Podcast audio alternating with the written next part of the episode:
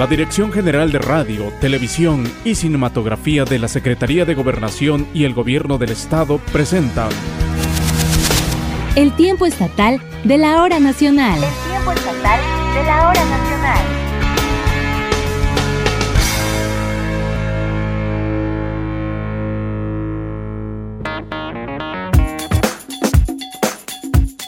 Amigas, amigos, muy buena noche. Ya comenzó el invierno y qué gusto que nos acompañen en la emisión 160 del tiempo estatal de la hora nacional. Les saluda el micrófono Esteban Hinojosa Rebolledo y en este último programa del 2021, ya se nos acabó el año, me acompaña en esta sana distancia en la locución mi amiga Marichuy Pérez, locutora de la mejor 101.7 FM. Bienvenida nuevamente a este programa, Tu Casa, Marichuy. Muchísimas gracias, Esteban, por la invitación a todo el equipo del tiempo estatal de la hora nacional. La verdad, qué gusto, qué alegría. Estamos cerrando el año, como bien lo dijiste, y mira, haciendo lo que nos encanta, estar aquí en el medio, en la radio, saludando a todo el auditorio. La verdad, qué maravilla compartir con ustedes. Así que, Esteban, mil gracias. Yo con todo el gusto y el placer. Y bueno, amigas, amigos, esta noche vamos a dar continuidad a la Radio Pastorela que el equipo de teatro del Archivo General del Estado de Oaxaca nos ha preparado bajo la dirección de la maestra, maestraza Guajibe Turcot. Escucharemos la tercera parte parte de este relato esta noche. Además, déjenme decirles que también vamos a despedir el 2021 con consejos financieros. Esto a través de la participación de Verónica León. Ella es asesora financiera y colaboradora del Tiempo Estatal de la Hora Nacional.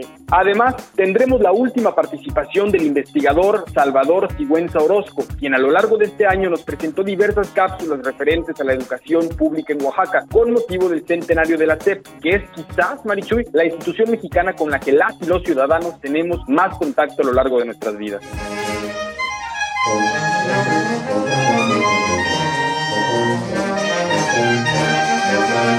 Y en la entrevista vamos a charlar con integrantes de la banda filarmónica Ocotlán, la cual está conformada por niños, niñas y jóvenes que han puesto el nombre de Oaxaca en alto. Así que no le cambien, quédense en esta frecuencia, aquí por supuesto en el tiempo estatal de la hora nacional.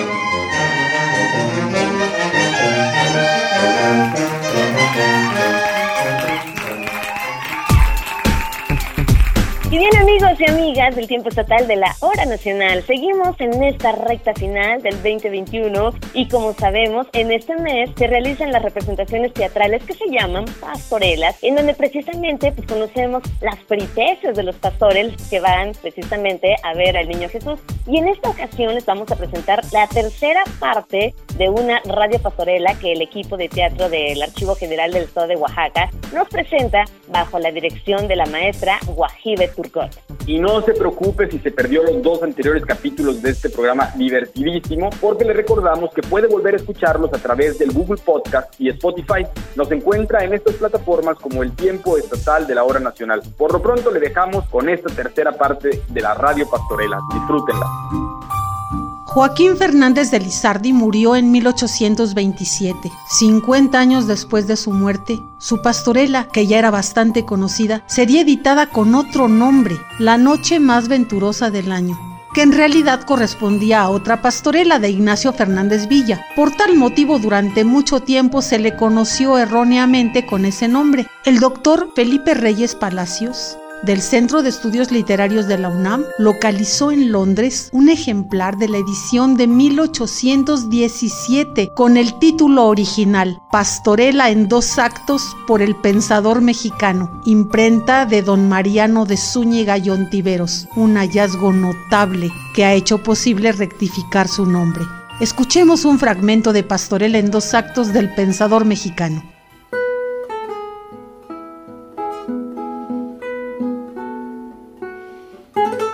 Vámonos llevando a Vato hasta que pase el más rato, porque si no, no se acaba nunca ese pleito. Dices bien. Vámonos, vato. No quiero. Anda, no seas majadero. Por siempre, jamás. Amén. No quiero ir. Habrá porfía. ¿Qué tienes aquí que hacer? Matar a esa vil mujer, que para eso que es muy mía. Matarla tú no podrás porque para eso no es tuya. Si quieres que se concluya, suéltame y ya lo verás si la mato o no la mato. Tú quién soy no has advertido. Ya sé que eres su marido. Pues por eso la maltrato y morirá garrotazo. Porque la mujer ajena se la contempla boca llena, pero la propia a porrazo. Nunca los hombres de bien han pensado de ese modo. Yo soy hombre que hago a todo. Vaya, vato, vamos. Ven. Ya esa es mucha cargazón. No me voy, la he de matar. Y yo no te he de dejar cometer tal sin razón. Bueno es ese, ¿quién pudiera estorbarlo? Yo podré. Y yo te ayudaré. ¿Cómo? De aquesta manera. Ven acá. ¡Ay, que se llevan, abato! Sin él habrá Nochebuena. Anda, puerca, ya en la cena porque si no es fin de mato. ¡Ay, niñas! No sé qué haré con este hombre tan molesto, tan goloso, tan mezquino, tan imprudente, tan necio y tan pobre, que es el peor de los tanes de estos tiempos. Ay, pues no es brava sin razón, que con un real cicatero que me da, quiere tragar todos los días mucho y bueno. Gila, te sobra justicia. Yo mucho te compadezco. ¿Y yo? Sobre qué es desgracia tener un marido de estos. Si fuera rico, tal vez serían tus trabajos menos. ya se ve. Pues, ¿qué trabajos hay donde sobra dinero? Si fuera rico, con gusto llevara yo sus defectos. Pero tan pobre y tan tonto, tan hartón y majadero, voto a... ¿Quién me casaría con semejante estafermo? Y es verdad que las mujeres hacemos mil casamientos a lo locas y después entra el arrepentimiento. Yo, ya sabes, me casé con Bras. Él es hombre bueno, me da de todo cuanto gana y nunca me toca un pelo. Pero la verdad me canso y me enfado mucho al verlo tan lleno de vanidad, porque sabe cuatro textos en latín, no sé de qué, porque yo no los entiendo. Más es cosa de enfadar, no digo a mí, al mundo entero, oírlo ensartar latinajos, aunque no vengan a cuento. Esto todos lo murmuran y yo de ello me avergüenzo. Tienes razón. En tu clase me sucediera lo mismo. Que aunque una sea tonta, advierte que es su marido un jumento y enfadan otros rebuznos con tal que no sean los nuestros. ¿Qué se ha de hacer en el mundo? Todos nuestra cruz tenemos, que a fuerza hemos de cargar aunque nos lastime el peso. Yo, la verdad, un marido tengo que no lo merezco. Ustedes lo saben bien, ya conocen a Fileno, galán, buen mozo, cortés, no muy pobre y bien discreto. Y por no dejar padece la tontera de los celos. Pero con tal necedad me cela y con tanto exceso que no lo puedo sufrir. Ya vida con él no tengo. No me ven qué flaca estoy. Ya parezco un esqueleto. Seca me tiene el demonio del hombre con sus enredos. Todo lo asusta y lo encela. Se azora hasta de sí mismo. ¿De sí mismo? Como lo oyes. ¡Qué bien ponderas! No es cuento. Días pasados, al entrar en casa, el buen caballero vio con el rabo del ojo un bulto en su seguimiento y creyendo que sería un rival, de rabia lleno, tiró a la puerta un revés con tanto furor y empeño que en el instante la sangre le escurrió por los dedos, quedándose del dolor el infeliz medio muerto. ¿Y tú qué hiciste? la risa me retosaba en el pecho, pero para disimular le dije, ¿Qué ha sido eso? ¿Con quién riñes? Con mi sombra, me respondió muy severo. ¿Con tu sombra riñes?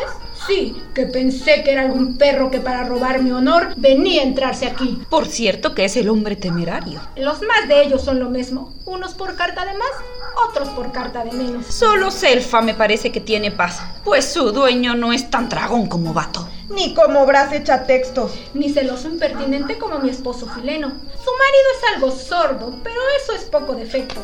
Tomara yo que mi vato fuera concorvado o tuerto, con tal que no fuera pobre, mezquino y goloso a un tiempo. Con razón. Y yo tomara que fuera ciego Fileno, que para ahorrarlo de enojos, sin duda sería buen remedio. Es verdad, yo apeteciera que Bras fuera cojo, tuerto, calvo, manco, jorobado, brujo, leproso, hechicero y cuanto hay malo, con tal que no fuera tan molesto con sus latines, pues no hay paciencia para entenderlo. Con que sacamos que todas tenemos un buen cencerro con nuestros buenos maridos. Es así. Reniego de ellos y de cuántas atontadas apetecen casamientos. Solo Self es la dichosa. Sí, solo ella. Una entre ciento, pero las demás... Esto ha sido una colaboración del Taller de Teatro del Archivo General del Estado de Oaxaca para el tiempo estatal de la hora nacional. ¡Ay, qué bonito! La verdad, son nuestras tradiciones. Es diciembre, es este mes maravilloso, llena de magia. Acabamos de escuchar la tercera parte de la Radio Pastorela que el equipo de teatro del Archivo General del Estado de Oaxaca nos presentó. Por supuesto, la invitación es para que nos sintonice el próximo domingo y no se pierda el siguiente capítulo, que además está muy, pero muy interesante. El tiempo estatal de la hora nacional. Oye, Esteban, qué emoción. La verdad, estamos por concluir el 2021, un año maravilloso. Y generalmente en estas fechas, por los diversos convivios y reuniones familiares, solemos en ocasiones gastar mucho, ¿no? En exceso y en artículos que no son prioritarios, que no los necesitamos, pero estamos hasta casi obligados al regalo, al intercambio, pues a quedar muy bien. Sin embargo, resulta importante tener un hábito del ahorro ante la situación económica que vivimos globalmente. Así que, Esteban, ¿no te parece que es importante ahorrar? Por supuesto, importantísimo. Además, el 2021 y gran parte del 2020 han sido años extraños, bueno, sobra decirlo. Nos han obligado a reinventarnos de muchas maneras y, ¿por qué no?, aprovechar a reinventarnos también como personas más responsables en lo financiero. Es muy importante, como tú dices, mantener unas finanzas personales sanas y, por supuesto, evitar en lo posible endeudarse de manera irresponsable, ¿verdad? Es por ello que esta noche la asesora en temas financieros, Verónica León, nos comparte las siguientes recomendaciones que usted y yo deberíamos tomar en cuenta. El maratón de las finanzas personales en el tiempo estatal. Metas financieras para el año nuevo. El fin de año es la oportunidad de cerrar un ciclo y arrancar uno nuevo con metas por cumplir. ¿Qué mejor que establecer metas financieras para mantenerte enfocado y terminar de pagar una deuda, comprar tu casa, irte de vacaciones o ahorrar para el retiro? Algunas metas financieras para el año nuevo son 1 registra tus ingresos y gastos. Es muy importante ya que notarás en qué se te va tu dinero y con base a ello vas a poder modificar tus hábitos de consumo. Además vas a lograr administrar tu dinero de forma eficiente ayudándote a prevenir problemas económicos. 2 liquidar deudas. Tener deudas provoca estrés. Cuando se libera una deuda, estás ayudando a que tu dinero crezca, pues en vez de destinar un monto de efectivo para pagar deudas, puedes invertirlo en tus ahorros o abrir un negocio. 3. Construye tu fondo de emergencia. No podemos asegurar cuándo ocurrirá una emergencia de salud o de dinero y sea necesario hacer gastos importantes para afrontar cualquier percance. Tener un ahorro para emergencias te aleja de las preocupaciones por lo que pueda pasar en un futuro. 4. Infórmate sobre finanzas personales. La educación financiera será esencial para tener unas finanzas sanas. Lee sobre el tema o toma cursos que te ayuden a manejar adecuadamente tu dinero y de paso el de los tuyos.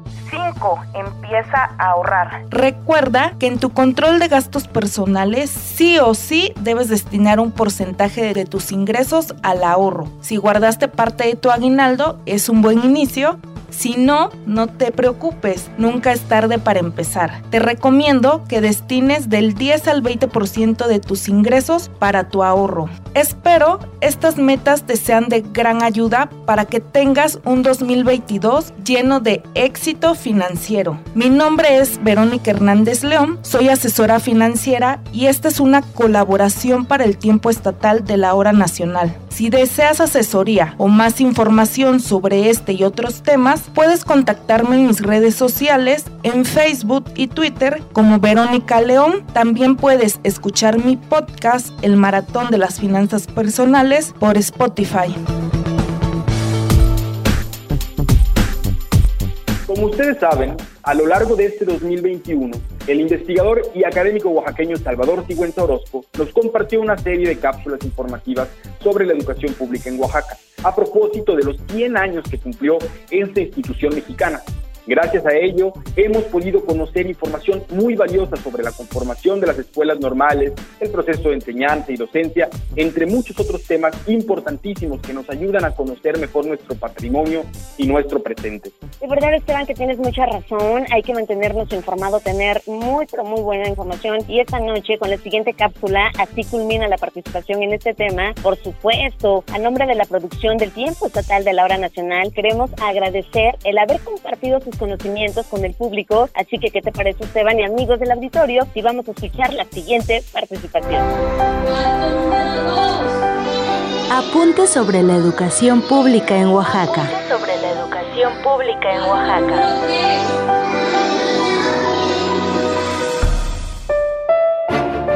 En 1921 el gobierno de México decretó la creación de la Secretaría de Educación Pública, CEP, El oaxaqueño José Vasconcelos asumió la conducción de la naciente institución. Los oaxaqueños Eduardo Vasconcelos y Víctor Bravo Aguja también desempeñaron tal responsabilidad. A lo largo de este año, mediante poco más de 20 colaboraciones, he compartido algunas acciones por el centenario de la CEP en Oaxaca. En esta última, trataré de sintetizar una parte de ese trabajo, simbolizado en las trayectorias y esfuerzos de miles de hombres, mujeres, niñas, niños, docentes, autoridades y funcionarios que forjaron historias de mejoramiento individual y colectivo. Uno de los proyectos de más alcance fue el de la Escuela Rural Federal, que llevó el servicio educativo por toda la geografía estatal al fundar poco más de 3.300 escuelas o el convenio de federalización firmado en 1937 entre los gobiernos estatal y federal, el cual, entre otras cosas, permitió la mejora salarial de los docentes.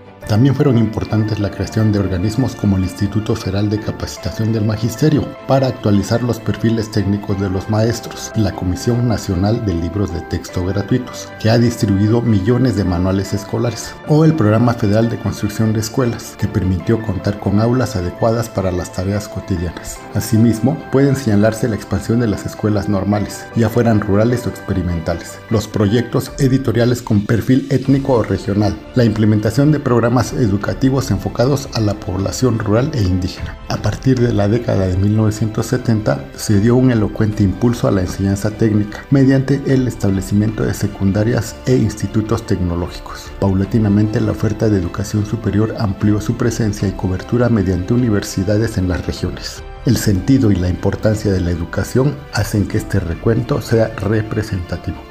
El legado educativo está salpicado de entusiasmos y esfuerzos locales que muestran la esperanza en la labor de la escuela, muchas veces en contextos de adversidad y con criterios nacionales que los docentes vinculaban con el entorno cultural mediante un empeño formidable para mejorar las condiciones de vida de la gente. De cara a un nuevo siglo, la educación enfrenta retos, algunos pendientes como la alfabetización de más de 300.000 personas, otros como expandir la educación media y superior. También se estructuran alternativas y proyectos locales actores orientan sus compromisos al bien del niño y a que las aulas estén abiertas y tengan sentido para la vida social y comunitaria. Como señaló Juárez, el porvenir de nuestra patria estriba en extender cada vez más la comunicación del pensamiento. Concluyo mis colaboraciones recordando que durante una visita a Oaxaca para constatar labores de alfabetización, Jaime Torres Bodet registró que las personas celebraban un éxito propio, un testimonio de su carácter, una constancia de su voluntad de presencia y de persistencia. Y al celebrar ese éxito con tanta nativa hidalguía, me brindaban sencillamente una admirable lección. Así, la educación es una lección permanente para la vida. Soy Salvador Sibelza Orozco. Esta ha sido una serie desde el Centro de Investigaciones y Estudios Superiores en Antropología Social Unidad Pacífico Sur para el tiempo estatal de la hora nacional.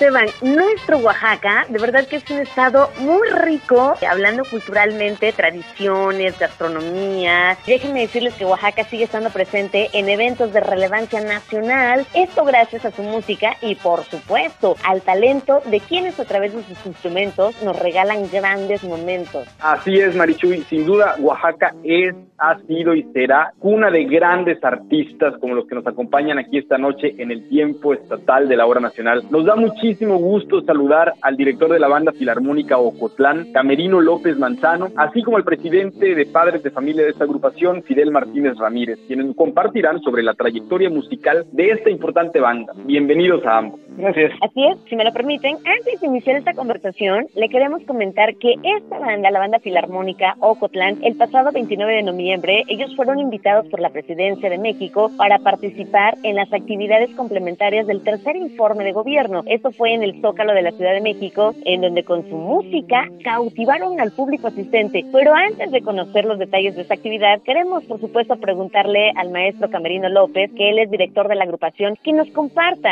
cómo es que surge esta banda y desde hace qué tiempo. Maestro, adelante, bienvenido. Hola, buenas noches. Mi nombre es Camerino López Manzano, soy el director de la Banda Filarmónica Ocotlán, pues compartirles que este proyecto nace en una primera etapa en el 2019 como una banda municipal de la comunidad. Ya más tarde, el 28 de agosto del 2021, los padres junto pues con, con los maestros que estamos, eh, decidimos empezar un proyecto nuevo llamado Centro de Desarrollo Musical Ocotlán, con sus siglas de CEDEMO. Y de ello inicia el proyecto que tenemos que se llama Banda Filarmónica Ocotlán. Así es como, como surge esta agrupación. Y ahora, eh, señor Fidel Martínez Ramírez, ¿cuántos niños y jóvenes integran esta banda? Nos interesa saberlo, pero también cómo es que resuelven el asunto de combinar una instrucción musical tan estricta como la que llevan ustedes para alcanzar esa calidad y la instrucción escolar, las clases, ¿no? Para que no dejen de lado la, la, educación formal. Así es, muy buenas noches a todos los radioescuchas de la hora nacional. Pues la banda filarmónica Ocotlán está formada por 33 niños y jóvenes. 13 de ellos son niñas y 20 son niños, los cuales estudian los lunes, miércoles y viernes y los sábados música, pero se combina también el acompañamiento educativo con las diferentes escuelas donde ellos estudian y se pide un promedio también que tengan los niños para permanecer en la música, para que no se, se deje de lado el aspecto educativo. Y hay un acompañamiento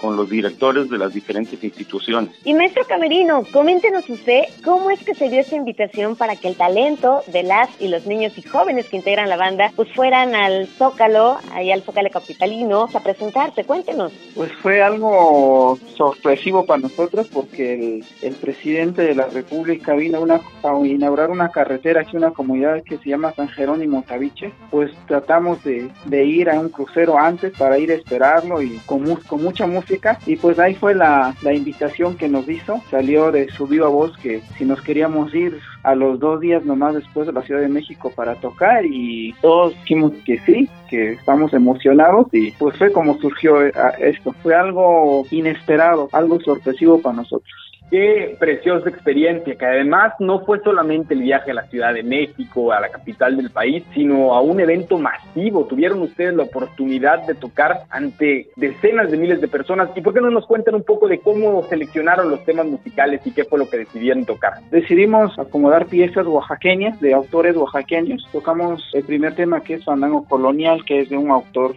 chileño. Y tocamos un popurrí oaxaqueño que se llama Alegoría Oaxaqueña, que representa en todas las regiones del estado de Oaxaca. Y cerramos con El Dios Nunca Muere, debido a que nos dieron un tiempo limitado de 25 minutos para, para hacer nuestra presentación.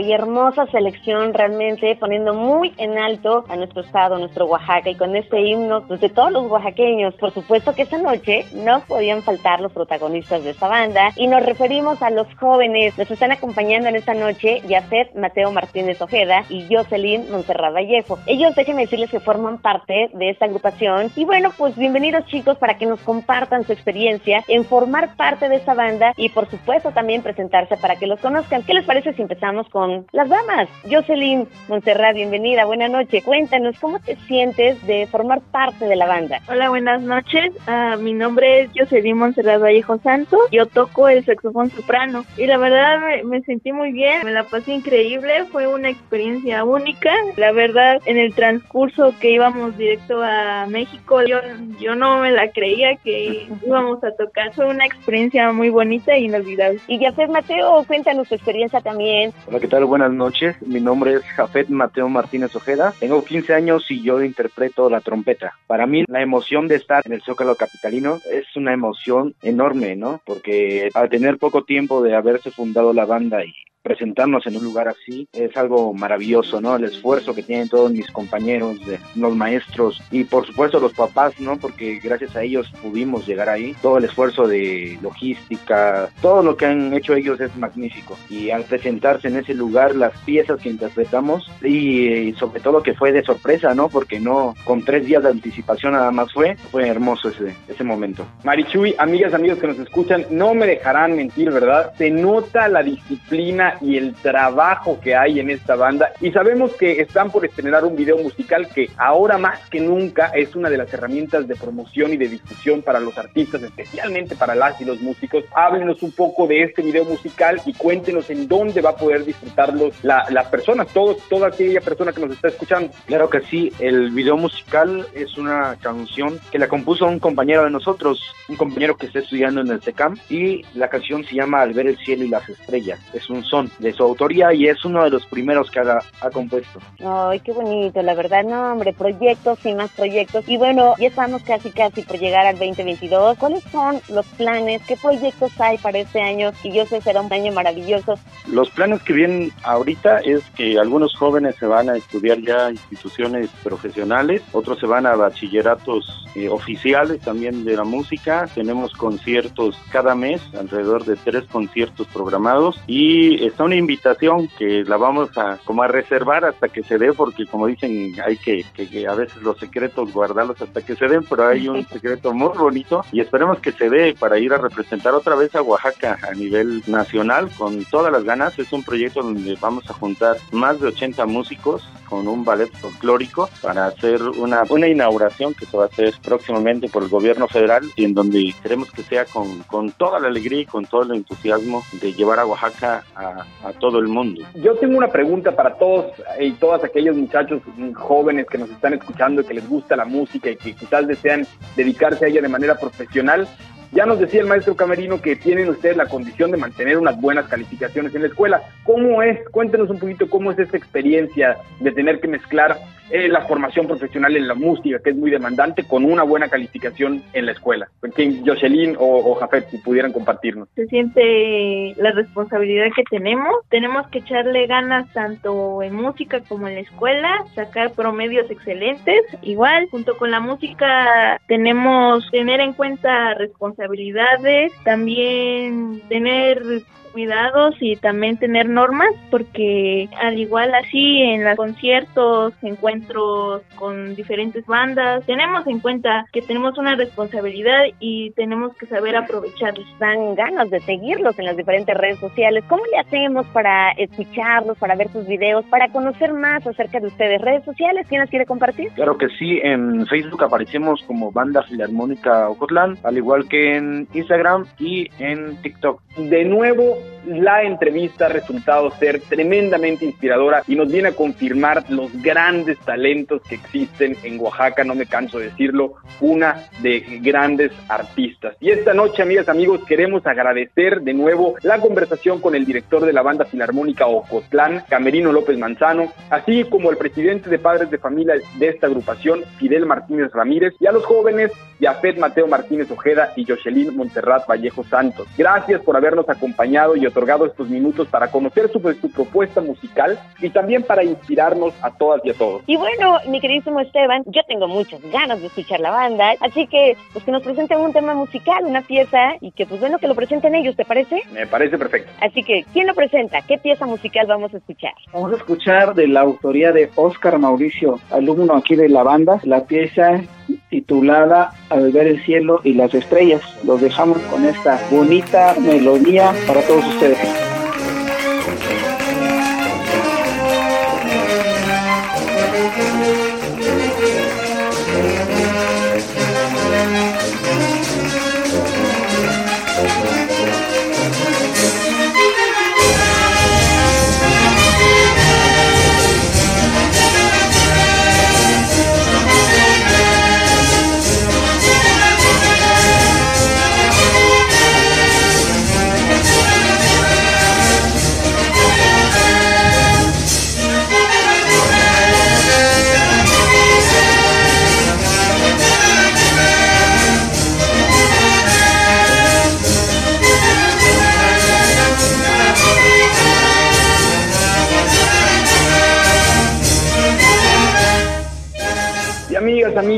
Llegamos al final de esta emisión 160. Nos da mucho gusto haber compartido con ustedes este último programa del 2021. Por supuesto, queremos agradecer también la presencia en esta sana distancia de mi amiga Marichuy Pérez, que esta noche nos acompañó en la conducción. Les mando muchos besos, abrazos, apapachos y de verdad pásenla súper increíble. Hay que agradecer bastante al 2021 que ya se va y que fue un maravilloso año. Y por supuesto, hay que recibir con los brazos abiertos este 2022 que ya está a la vuelta de la esquina, Esteban. Muchas gracias a ti y a todo el equipo que conforma el tiempo estatal de la hora nacional. Y por supuesto que en el 2022, pues aquí estaremos con ustedes, Esteban. Gracias, mil gracias. Y a nombre de todo el equipo del tiempo estatal de la hora nacional, queremos desearle un magnífico año nuevo, que esté lleno de salud principalmente y por supuesto que nos siga acompañando a lo largo de todo el año. Mi nombre es Esteban Hinojosa Rebolledo y reciba un cordial saludo a nombre de todo el equipo, Francisco Vallejo Gil, Seth Gabriel Ruiz, Doris Romero, Aldair Domínguez, Mayra Santiago, Jessica Pérez, Rosalía Ferrer y Dagmar Velázquez, quienes han hecho posible a lo largo de este año y lo harán en el 2022 este programa. Nos escuchamos el próximo domingo por esta frecuencia. Que tenga un excelente cierre de año. Diviértanse mucho. El tiempo estatal de la hora nacional.